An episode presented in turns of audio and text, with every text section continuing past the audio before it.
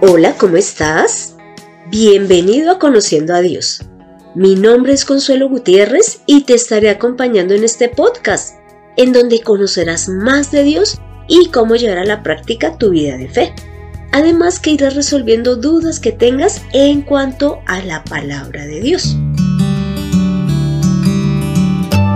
Te cuento que continuaremos analizando el capítulo 12 de Juan y quiero hacer un pequeño resumen de lo que hemos visto anteriormente a la porción que vamos a leer hoy.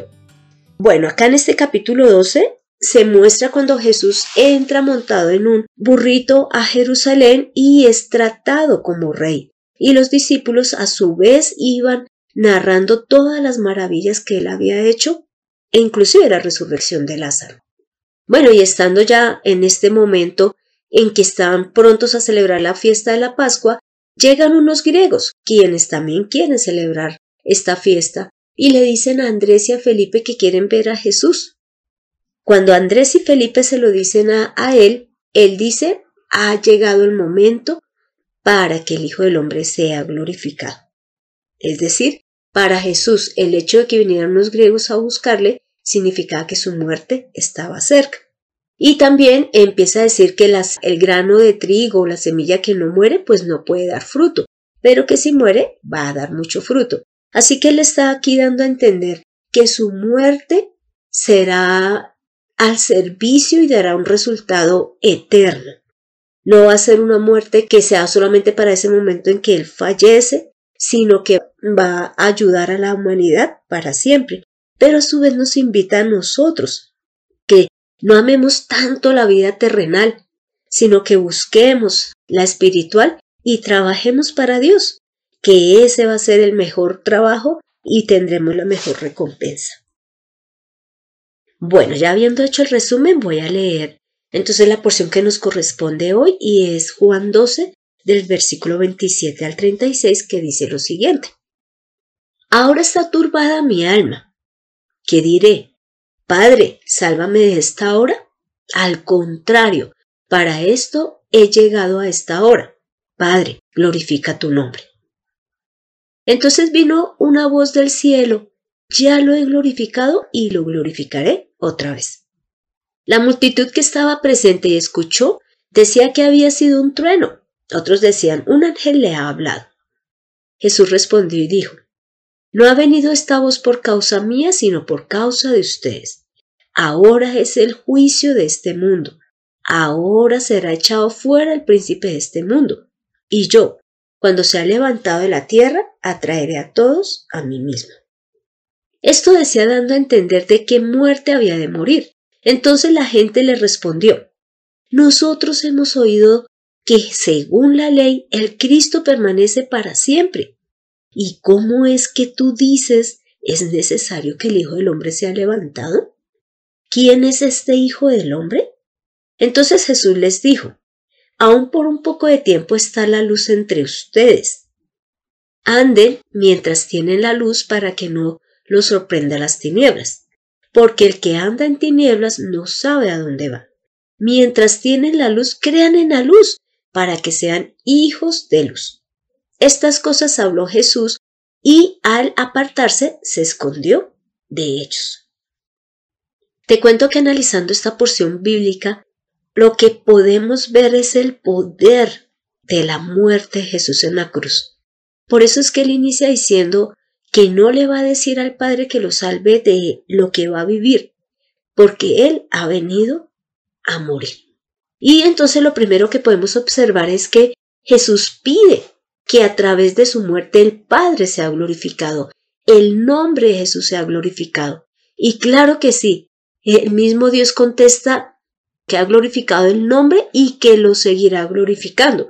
Y a su vez Jesús menciona a los que le están escuchando que esas palabras que Dios le dijo es para que los demás sepan que Dios está respaldando la obra que Jesús va a hacer en la cruz y que esa obra inclusive servirá para glorificar el nombre de Jesús. Quiero invitarte a que leamos el Salmo 91 del versículo 14 al 16 porque allí muestra cómo Dios había profetizado el trato que le iba a dar a Jesús en vista de, la obra que él estaba haciendo y de la entrega que tenía hacia Dios.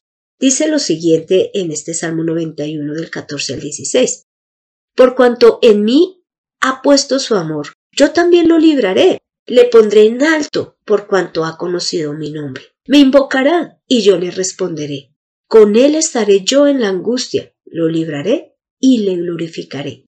Lo saciaré de larga vida y le mostraré mi salvación. Imagínate, acá es Dios hablándole a Jesús, diciéndole que va a estar siempre en la angustia y que lo va a librar de lo que va a vivir y además lo va a glorificar. Y además, también porque Jesús pide que el nombre de Dios sea glorificado, ya que Él va a morir en la cruz. Y es porque sabemos que el nombre de Jesús es el nombre de Dios. Sabemos que en el Antiguo Testamento Dios se reveló con el nombre Jehová, pero en el Nuevo con el nombre Jesús. Inclusive en Juan 17 del 11 al 12, dos veces dice Jesús que Él está obrando con el nombre del Padre. Mira lo que dice. Padre Santo, guárdalos en tu nombre que me has dado, para que sean uno, así como nosotros lo somos.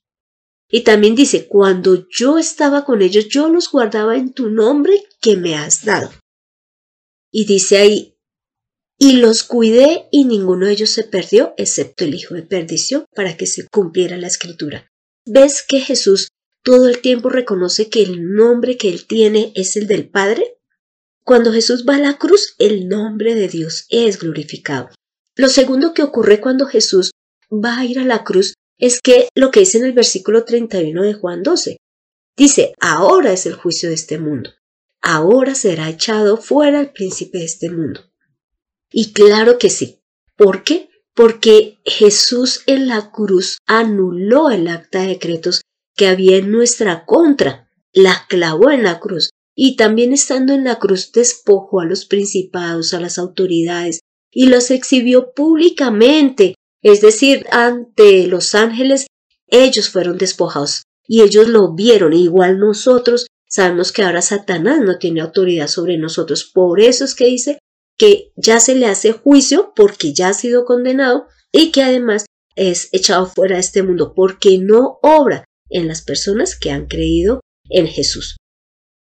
Y también en Hebreos 2 del 14 al 15 dice que Jesús a través de su muerte destruyó el imperio del diablo, que era a su vez la muerte. Porque claro, cuando Satanás es nuestro Dios, cuando vivimos haciendo las cosas en lo que Él desea, no estamos con Dios y cuando ya moramos vamos a estar eternamente en el infierno, al lado del que quisimos que fuera nuestro Dios, que sería Satanás.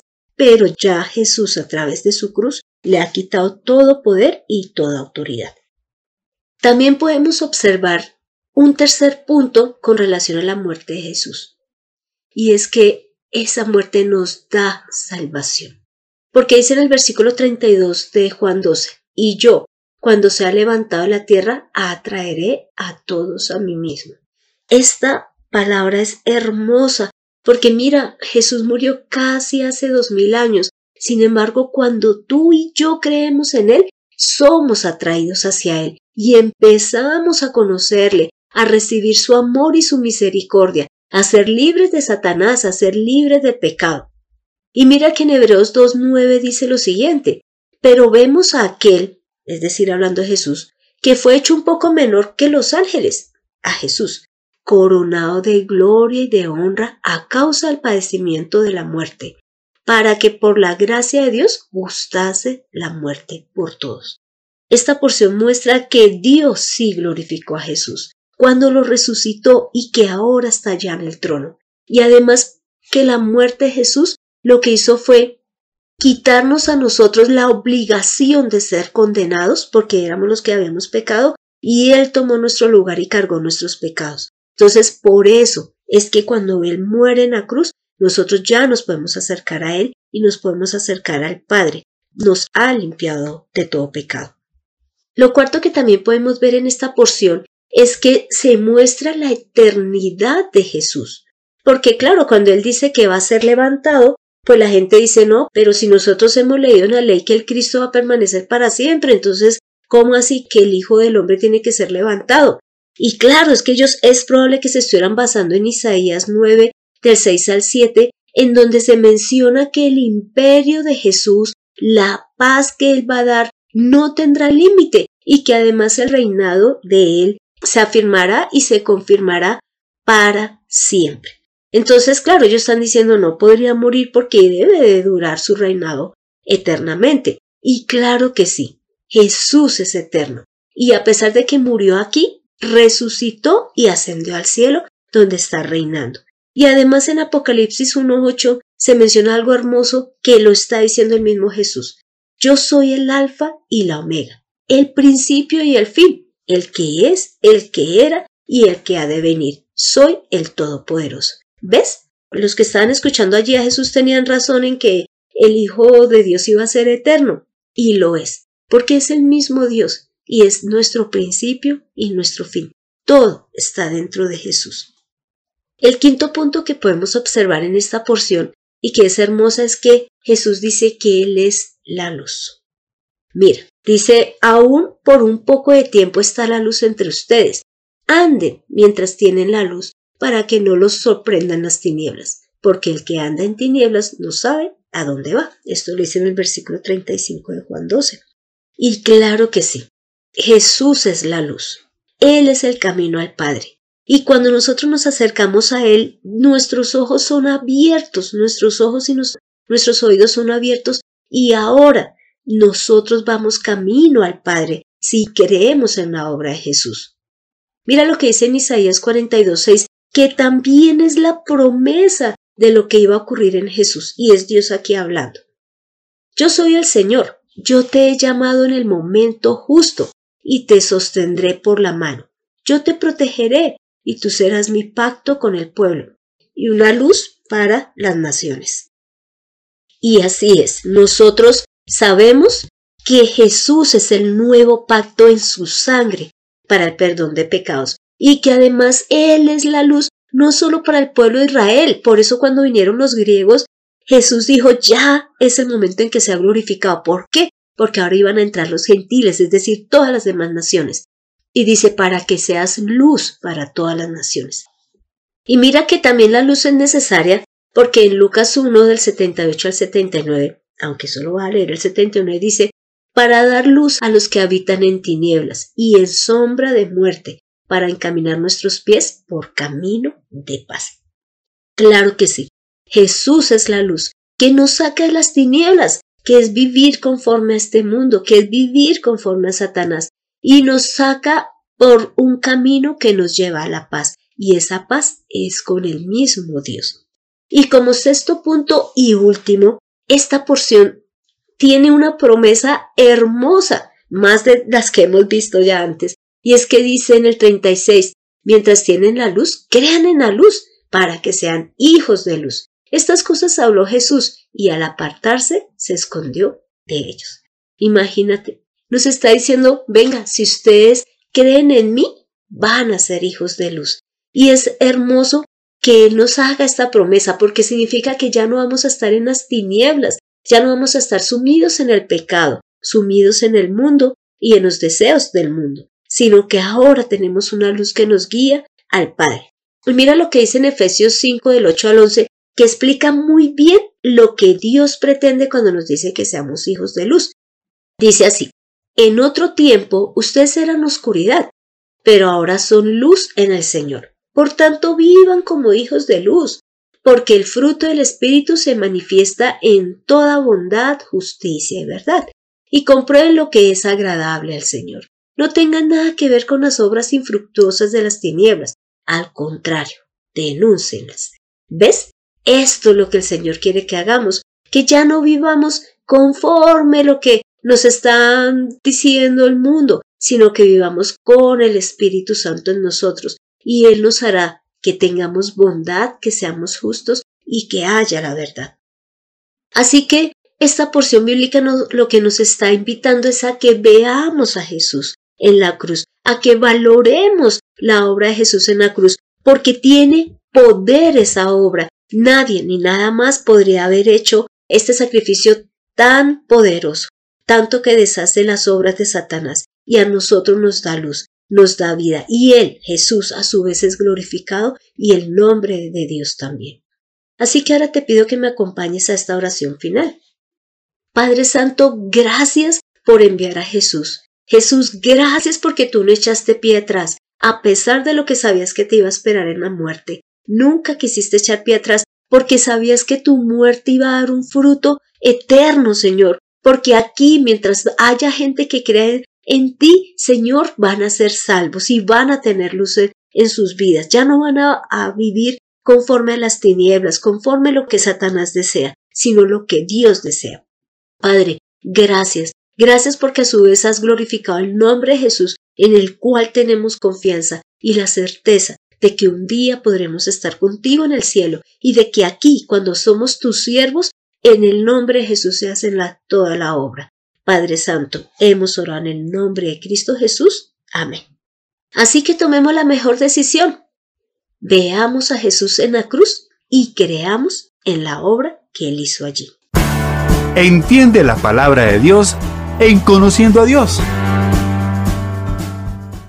Y te cuento que este fue el episodio 189, en donde vimos que la muerte de Jesús lo glorifica a Él y glorifica al Padre que además le quita el poder a Satanás, nos da salvación. Muestra además que podemos ahora vivir en la luz y pasamos a ser hijos de luz. Y lógicamente también la muerte de Jesús muestra su eternidad y es porque Él no quedó eternamente en la tumba, sino que Él resucitó y ahora está en el cielo, en el trono de Dios. Y te doy las gracias por escuchar este podcast mientras vas camino a la universidad o al trabajo. Y no dudes en compartirlo para que más personas leen el valor que tiene la muerte de Jesús. Y también dale like a estos podcasts con el fin de que llegue a más personas y más gente pueda conocer de Dios. Y si deseas que tratemos algún tema en especial, no dudes en escribir al correo de mirtaconsuelog.com que con gusto trabajaremos en él. Soy Consuelo Gutiérrez, tu compañera en este camino. Quiero darle las gracias a José Luis Calderón por la edición de este podcast. Recibamos la obra de Jesús en la cruz. Nos vemos en el próximo episodio.